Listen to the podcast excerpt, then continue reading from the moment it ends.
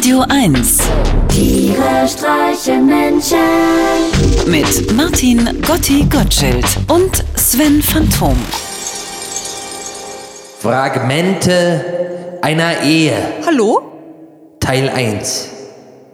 Sie waren die Stadt gefahren, um Besorgungen. zu machen. Nun stand sie da mit ihrer neuen Jacke vor ihm im Flur und er dachte nur, Himmel hilf, Pflegestufe 3.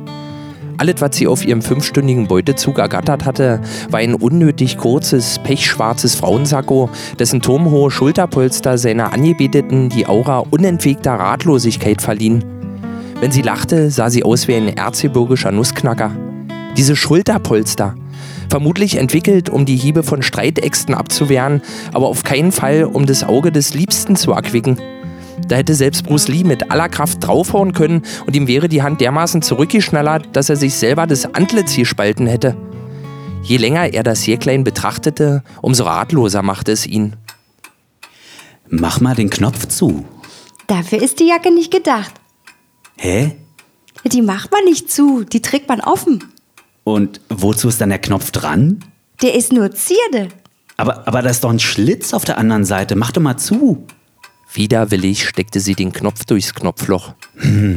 Also mit schwarzen Lackschuhen, Größe 54, einer Sonnenblume im Revers, Melone auf dem Kopf und einen roten Tischtennisball als Nase kann ich's mir sehr gut vorstellen. Das war nicht die Antwort, die sie hören wollte. Das trägt man jetzt so in Mailand. Sicher, das trägt man jetzt so in Mailand zum Mülleimer. Ach, du hast doch keine Ahnung. Steck doch mal die Hände in die Taschen. Die sind nur raufgenäht, das sind Ziertaschen. Ziertaschen. Ja, damit das so aussieht, als wären da Taschen. Das ist ja praktisch. Da kann einem ja nie mehr was rausfallen, weil man gar nichts reintun kann. Genau, dafür sind sie gemacht. Und alle anderen denken, krass, da sind ja Taschen an der Jacke. Genau, Obwohl da überhaupt keine sind. richtig. Lügenjacke, Lügenjacke. Er war restlos enttäuscht. Für so einen Quatsch hatte sie ihn also aus dem Arbeitszimmer gerufen. Dabei wusste sie doch, dass er momentan viel um die Ohren hatte. Zum Beispiel seinen aufgestellten Polokragen, die Bügel seiner am Nacken geparkten Sonnenbrille und die zwei Freisprecheinrichtungen. Er arbeitete in der Entwicklungsabteilung von Gillette. Sein halbes Leben lang versuchte er nun schon den perfekten Rasierer zu entwickeln, seit sein Vater während eines verheerenden Rasurbrandes im Jahr 1981 ums Leben gekommen war. Sie schien es überhaupt nicht zu interessieren. Sie war die ganze Zeit am Zetern, was ihm denn einfiele, sich so über ihre neue Lieblingsjacke lustig zu machen. Du riechst nach S-Bahn aus dem Mund. Beendete er das Gespräch und entschwand mit Mach 3 Geschwindigkeit in seinem Arbeitszimmer. Prüfend hielt sie sich die Hand vors Gesicht und atmete aus und dann wieder ein. Hm, keine Ahnung, was er meinte. Für sie roch alles ganz normal. Nach Nase.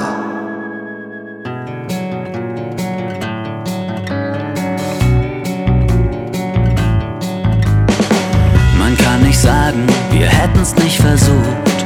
Ich hab sogar deine Eltern besucht. Ich war nett und hab gelacht, wenn dein Vater wieder dachte, dass er witzig wär. Das mit den Kindern, du gibst es doch auch zu. Man hatte wirklich nicht mal sonntags eine Ruhe. Sie waren beide so missraten und so roch ich bald den Braten, dass keins von mir wär.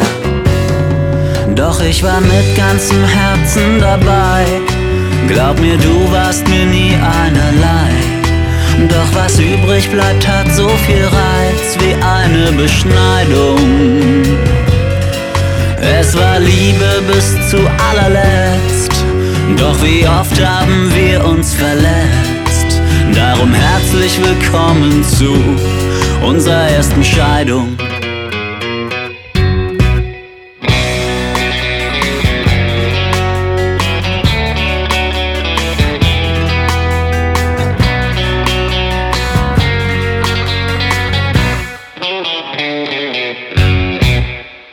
Nimm die Kinder und den Wagen, nicht das Haus. Das Bargeld teilen wir, ich bringe euch noch raus. Nimm die Möbel noch dazu, denn die hast ja schließlich du alle ausgesucht.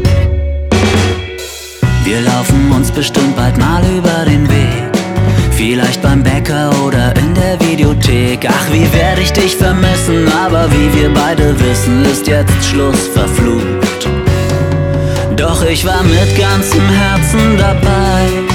Glaub mir, du warst mir nie einerlei. Doch was übrig bleibt, hat so viel Reiz wie eine Beschneidung. Es war Liebe bis zu allerletzt. Doch wie oft haben wir uns verletzt.